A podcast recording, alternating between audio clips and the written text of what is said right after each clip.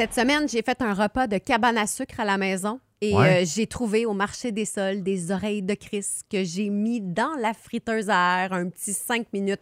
C'était délicieux. Ah oui, ça doit. C'était hein? vraiment Ouais. très, très, très, très bon. Puis ça évite de les faire cuire parce que c'est quand même long, là, des oreilles de Chris. En tout cas, jamais je connais pas ça mais moi non plus, Ouais. j'ai jamais fait cuire ça à la maison. Mais sachez que dans la friteuse à air, c'est très, très bon.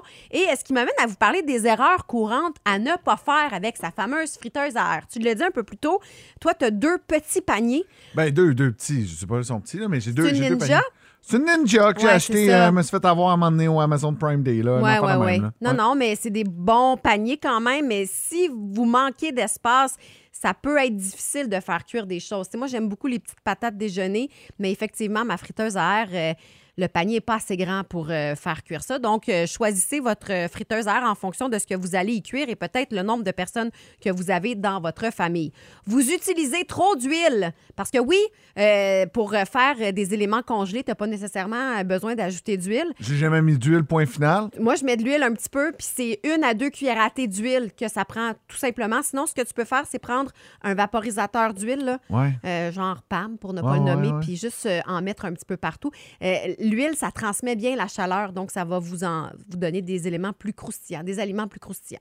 Ah! J'ai jamais fait ça. Mais ça va t'aider. Nous, on fait des croquettes de poulet maison. là. En fait, on prend les poitrines là, avec de la chapelure, puis on fait vraiment Ouais, nos ouais, croquettes. On fait ça là-dedans.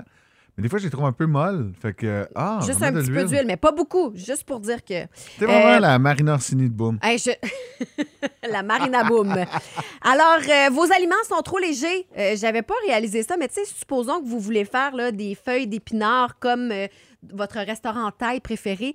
Ben, ils peuvent s'envoler, vos, vos, euh, vos aliments trop légers. Puis ça, ben, c'est pas une bonne idée parce que ça peut s'en aller directement sur l'élément, euh, brûler et euh, sentir très, très, très mauvais.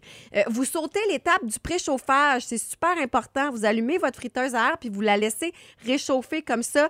Ça va être plus, plus adé- ben, pas plus adéquat, mais plus uniforme comme cuisson après, quand, quand Ouais. ça va être le temps de cuire. Là. Euh, une autre euh, chose qu'il faut, euh, qu'il faut absolument faire ou ne pas faire, c'est selon euh, cuisiner sans nettoyer. Il faut, faut, faut, faut que vous le laviez, là, votre, votre panier de friteuse à Ah oui, air, là. toutes, toutes les fois. C'est très, très, même très important. Oui, puis ouais, puis ça, ça se lave bien, là, pour Ouais. vrai, là, de l'eau chaude, puis merci, le tour est joué. Vos aliments sont trop humides.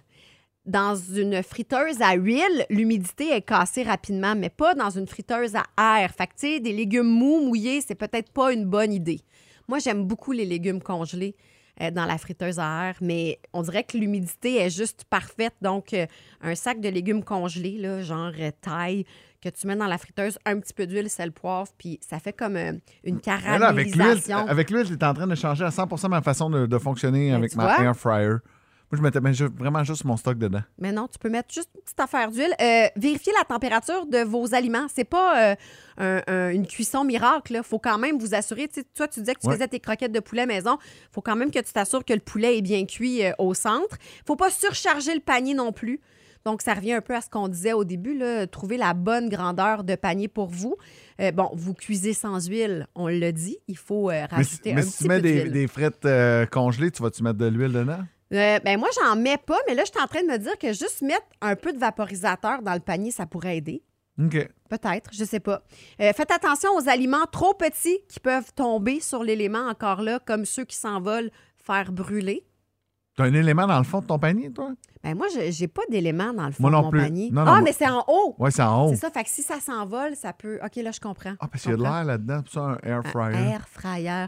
Puis, euh, ben, tu sais, c'est ben, c'est le fun là, du bacon, mais c'est peut-être pas la place pour le faire cuire parce que le Non. gras va vraiment faire une job plate à nettoyer par la suite. Donc, Exact. euh, donc euh, voilà, si jamais là, euh, vous voulez relire ce- cet article-là, ben, j'ai pris ça sur euh, le sélection.ca. Ah, bonne petite lecture. Merci beaucoup pour tous ces conseils-là. Tu vois, je vais en appliquer. Je vais l'essayer même à soir. Hmm, Qu'est-ce qu'on mange chez vous à soir? Euh, J'ai fait cuire du pulled pork euh, en fin de semaine. Puis, Miam, euh, ouais, ça va être ça ce soir.